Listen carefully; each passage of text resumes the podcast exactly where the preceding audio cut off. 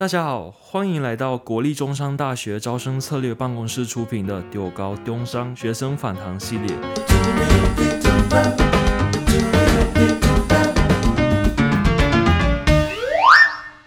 我是今天的主持人海马。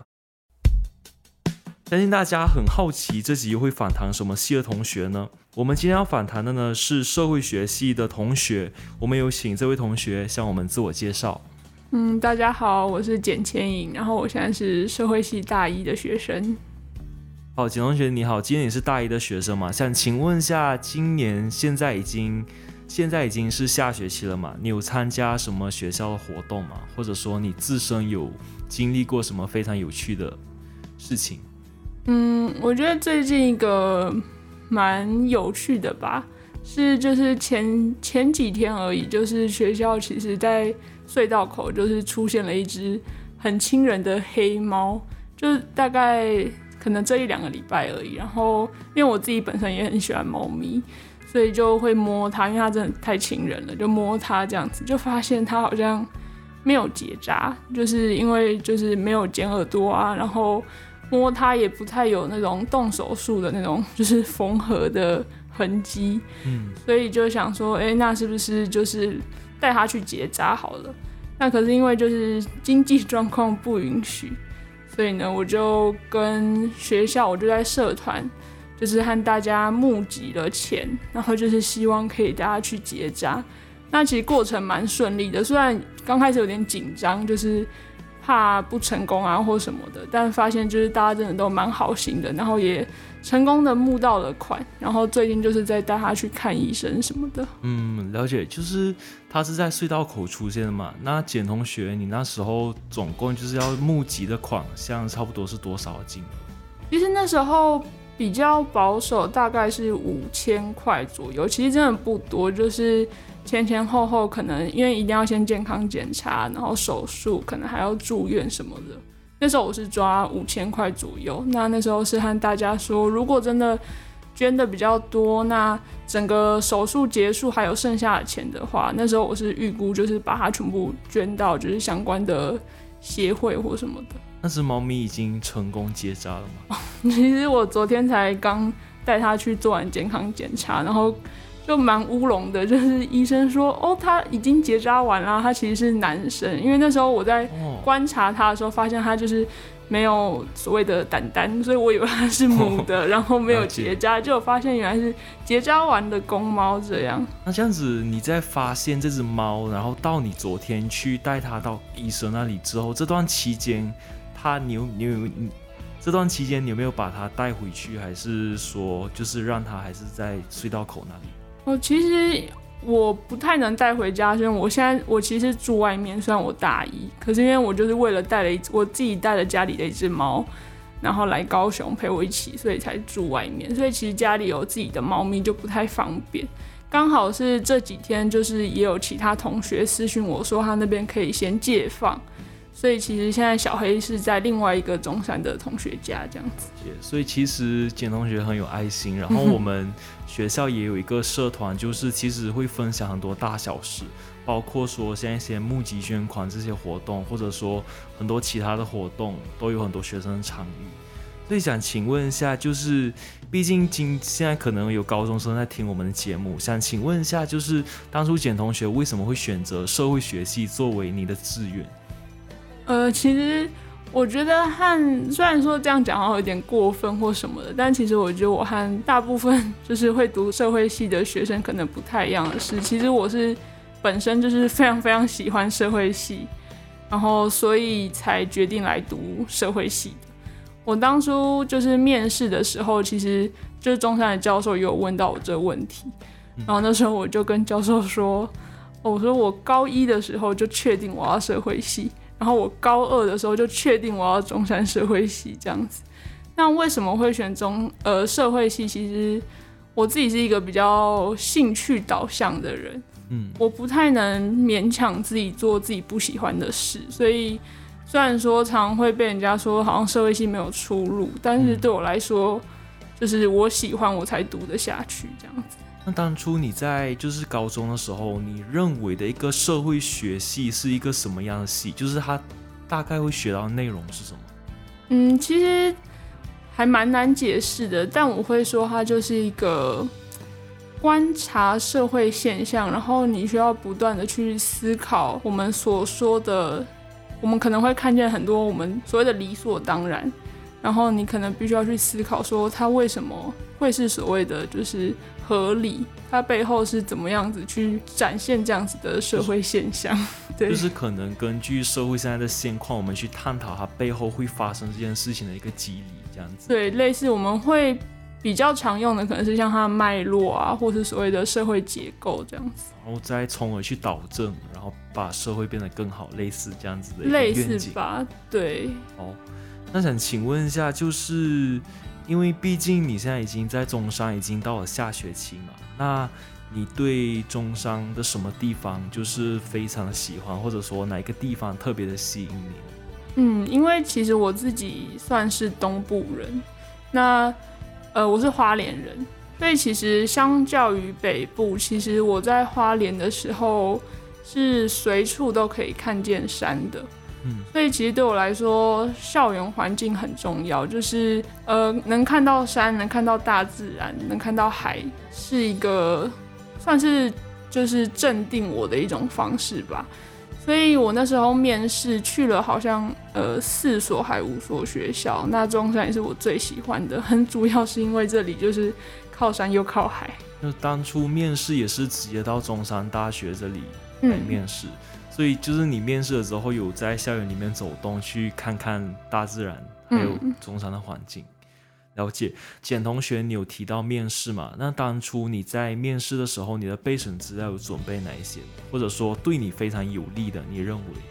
嗯，其实因为当初准备备审的时候，我会依照不同的学校，他们几呃都几乎都是社会系啊。就是会依照不同的每一所学校社会系，他们的风格跟特质就是都不太一样，然后会做一些内容的修改。那像我在中山的内容，几个比较重要的重点是，呃，第一个是文化，就是因为我以前的学校也是在台东，所以我其实参加过蛮多呃原住民文化的相关活动。然后除此之外，我也有在关注移工的议题，就是我加入一些组织。这是一个蛮重要的，就是文化，然后结合自我认同吧，就是看见其他的文化，然后再看回自己的文化这样。那另外一个就是女权，嗯，对，就是关于我高三接触到一些书籍，然后就是就其实就像社会系在看的，就是我看那些书，然后观察我自己生活周遭的一些跟女性有关的一些现象啊什么的。我最主要是往这几个方向写，所以当初中山的一些教学内容就是有符合到你期望的一些。对，中山真的，中山社会真的是我，就是我的第一志愿。哦，了解。那就是其他其其他大学的一些社会系，就是在你去就是考虑要进哪间大学的时候，能不能简单的比较一下其他学校社会学系和我们中山大学社会学系有什么不同？我会说中山大学的社会学系比较接地气一点，就是关注的议题呀，或者是因为其实中山社会蛮强调的是我们是南台湾唯一的社会系，嗯，所以我们就是社会系会有某种愿景，是我们希望可以看见一些比较少被看见的族群啊等等的，那甚至就是实际的去付出一些行动。那这些都是我自己平时就是比较想要去做的事情，觉得非常棒。那就是你面试的时候，你面试的时候，当时你还记得那个情景吗？就是可能你非常紧张，然后到面试了之后，面试过程、面试结果，能不能跟大家形容一下？嗯，因为就是刚好就是真的是自己最喜欢的，所以。我觉得那种紧张感其实是伴随着某种兴奋，就是有一种就是我终于来这里了。毕竟就是高中真的是 完全以这个目标去走，然后成功的进了，就是过了一阶进了二阶，然后去面试这样。那那时候比较特别的是，我们在进去面试之前，我们必须先看一个文章。然后我们的面试会分两个阶段，就是有两间教室这样。那第一间教室教授就会，呃，哦，就是各两个教授，所以就是总共四位。那第一间教室的两位教授一刚开始就会先问我们，我们看完那篇文章的一些想法，或者是问我们说，诶，你知道他在讲什么吗？类似是比较从文章然后延伸去问。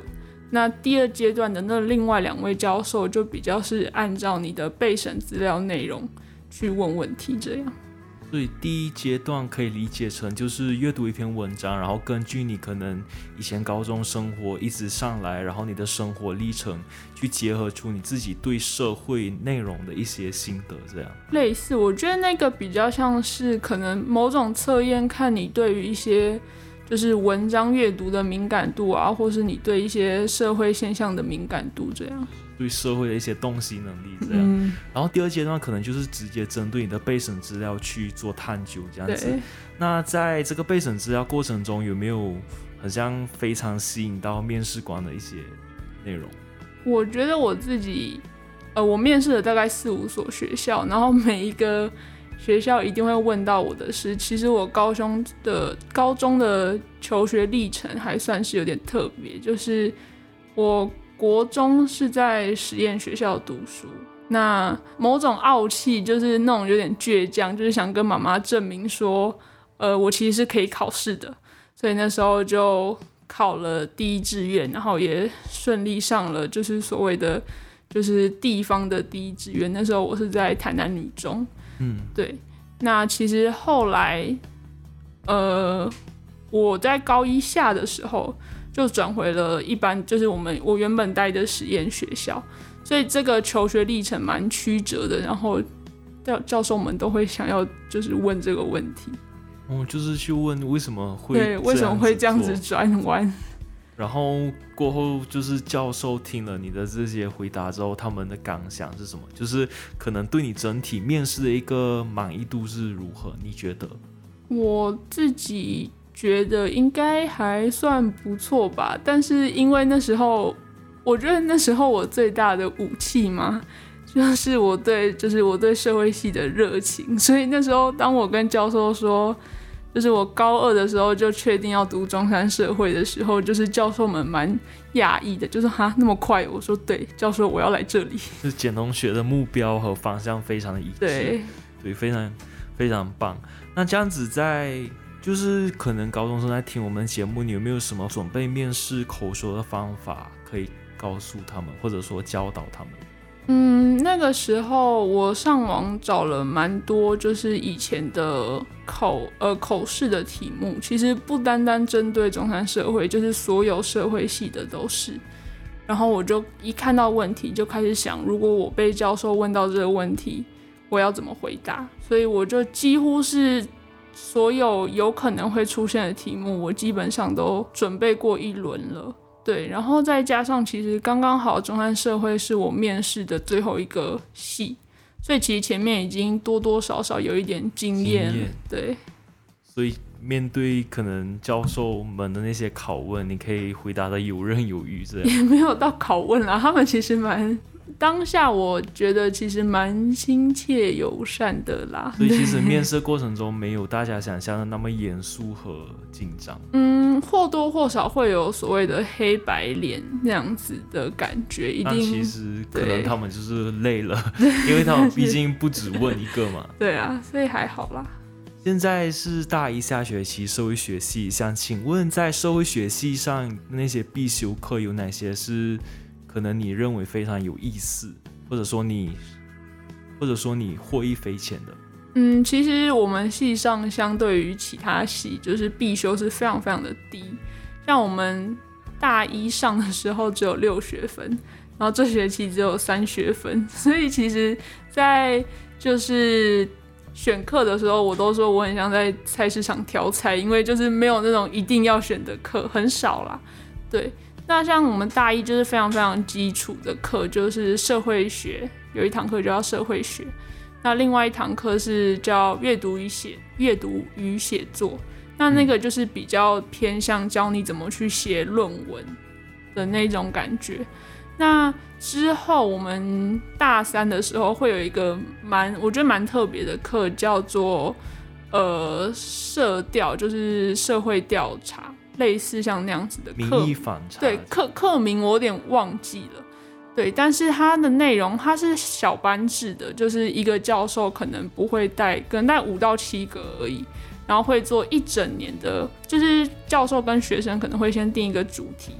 然后就是一整年的课，然后去做，比如说文献回顾，然后真的去实地的去探访，然后做出一个最后的报告，所以它是一个非常小型的课。所以相对的，教授能付出在每一个学生身上的时间会比较多。相对那堂课真的很重啦，就是学长姐们都头很痛。对，但是我觉得蛮特殊的。其实我和你有差不多的经验，因为我系上的必修课学分也非常少，像这学期只有七分。所以，其实，在兼顾我们本系上的一些课程的一些学习上，我们还能够去选修很多其他的一些课，嗯，然后就是可能实现一种跨领域的学习，然后就是像简同学，可能在社会学系上也能够学得很好，就是去观察社会的一些现象，并且去做一些本身的一些反反省这样子，然后也可以学到一些选修上的一些课。可能你今年在下学期已经修了很多的选修课，想请问就是选修课有没有什么推荐，或者说你选修到非常有趣的课？我上学期的通识就是跨院，我修了一堂是与那个高雄美术馆合作的课程。高美馆。对对对对，我觉得那堂课真的蛮有趣的，就是我们平时上课的时候，老师那时候好像是以一个博物馆为主题，就一堂课一个博物馆去介绍。然后中间也会有两三次，就是真的实际去高美馆看展览，然后回来再做后续的一些就是同整啊、心得分享等等。然后那堂课的期末报告就也是录 podcast，就是我们那时候也是可能我们在做的事情，对，就是那时候也是在五六个学生，然后也是以一个美术馆或者是博物馆为主题，然后必须要去介绍。那个美术馆或那个博物馆，它跟那个城市之间的连接，这样子真的非常棒。就是在理论兼备的同时，我们还能够去到真正的地方去进行考察和实习。那堂课真的蛮酷的。那除了这一堂课之外，还有没有什么其他的课？嗯，我觉得系系上自己的选修的话，我们就会比较细一点点，就是教学内容，譬如说像。我们通常的课名通常就是社会学，前面再加一个名词，譬如说家庭社会学，那它就是一个以家庭为主题的，或是像我这学期就是修家庭社会学跟组织社会学，它就是在学习就是组织如何运作啊，它的形成啊等等的这样。那呃，我觉得社会系的课不论是必修还是主呃必修还是选修。我们很大的重点就是，我们通常都会读一些书，就是我们其实考试真的不多，说实在，那种写的那种考试几乎是没有，但比较多都是报告。那除此之外，就是我们像我们的必修社会学好了，或是上学期的阅读与写作，我们每个礼拜都要看所谓的文本，就是我们要看书这样子，就是我们日常的功课的 loading 会稍微重一点啦。嗯，那想请问。就是除了刚刚你所说的这些选修和必修的课，在社会学系上有没有什么特殊的活动或者说传统可以和大家分享？我觉得我们系上有两个我觉得蛮有趣的事情，一个是呃，我们系上老师还算是蛮愿意接受学生们的意见，就是我们通常都会做就是课程的调查，系学会会去呃给学生们填表单。然后把学生们的意见再呈给在系务会议上呈给教授们。像我蛮有感的是，我们上学期就像我说的，就是我们日常要读的书有点多，那时候学生其实有点不堪负荷，尤其是譬如说那一个礼拜阅读与写作跟社会学同时都是给那种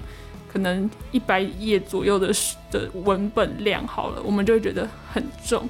所以我们就跟老师们建议说，是不是可以两堂课的教授稍微讨论一下，就是如果你这 对你这周给很多，那另外一个教授就给少一点，或者如果你是英文的文本，是不是就不要那么多这样子？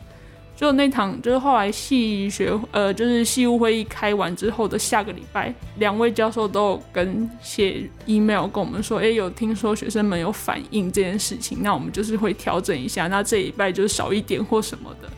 就是我觉得蛮蛮酷的吧，就是既然教授们会愿意听学生们的意见，然后真的去改这样子，是我觉得有实实现到社会学真正的意义。那当初你在面临就是两个报告都这么这么拥挤的情况下，你是如何去处理，然后并且去化解这个紧绷的感觉？呃，有时候的确会牺牲掉一点睡眠时间，就是还是要稍微盯一下。第二种可能就是和助教稍微塞纳一下，看可不可以晚个半天或是一天这样子，因为其实我们的社会学。其实也是有很多个助教，我们好像有五个还六个助教吧？对，然后我们会有所谓的助教课，就是在我们要上社会学的前一天，助教会要把我们那一组的学生聚集在一起，然后讨论说，哎，明天我们要上课的那个读本，你有读懂吗？什么的？那我们也必须写类似阅读心得，或者是你有没有看懂里面的内容这样子。预习。对，那个会是助教批改，所以有时候的确是可以跟助教。就是塞纳一下，对，就是社会学真的是有提供非常多的一些方法，或者说资源，让你们去学习社会学的一些课程。嗯。就是中山大学其实有提供非常多的一些社团，然后有很多社团资源，或者说社团活动。那简同学没有在参加什么样的社团？嗯，其实正式的社团我有参加的是登山社，但我不算太活跃，呃，因为我自己还有其他事情的关系，所以社课基本上我都参与不太到这样子。但是比较所谓的非正式社团的话，我我这今年刚好有参加那个 TEDx 的社团，就是我们有计划会在学校就是办一个 TEDx 的一个年会的讲座。能不能详细的去讲一下这个 TEDx 是什么？哦，好，就是它其实跟 TED 是有呃关系的，但不算是直接的。就是它其实是 TED 把他们的一些权限，他们这个就是这个 mark 借给很多的组织，譬如说我们可能会很常听到 TEDx 台北或是 TEDx 什么，就是它后面的那个。就是他借给的学校，所以像我们就是 TEDx，然后 NSYSU，嗯。那我们这学校呢，就是有一个权利，就是我们要去申请他们的执照。那申请过后，我们可以用这个 TEDx NSYSU 这个名号去办所谓年会，其实就是一系列的讲座啦。对啊。就是简同学在兼顾这些，就是在忙这么多的这些活动啊，还有一些社会学系上的一些必修和选修。那这样子，想请问你是怎么去在这两者之间做权衡，并且能够让自己享受到一些大学的娱乐生活？我觉得休息很重要，这种休息不一定是睡眠。我反而上学期最忙的时候，睡眠真的很少。但是我觉得很重要的就是。呃，我觉得 饭一定要好好吃，至少对我来说，就是吃饭算是一个蛮重要的休闲的时候。睡好。对，然后酒也不要少喝，就是适当的休息是一定要的。然后再加上，因为我有一只猫咪，就是有带来，所以它也算是我蛮好的一个心灵寄托。对对对，很好。那这样子你在。今年你是大一嘛？嗯，其实听了你说这么多，觉得你是一个非常有明确方向和理想的一个人。想请问，就是你之后有没有想要出国去出国交换，或者说读研究生的一些未来计划？其实我是有想过的，但或许呃，我有在考虑可能会用双联学位，但是这个还不确定。但我的确是有计划想要出国，因为我觉得。呃，应该是说也不会太快啦，因为我认为你既然出国了，那势必你一定要比在台湾花更多的钱，所以我比较希望自己是有找到一个明确的目标，找到目标，然后去外面研究，而不是就是去国外才去找说自己要干嘛这样。我希望这个步骤在台湾先做好，出国才不会所谓浪费时间。确实就是走一步算一步，而且中山大学真的有提供非常多类似像是出国交换得到双联学位这样子的一个文凭和成就。嗯，了解了这么多，其实也收获了非常多，也非常了解社会学系里面的必修和选修是在做什么事情，然后也了解了简同学身为社会学系的学生，他对未来的规划还有现在的发展是如何，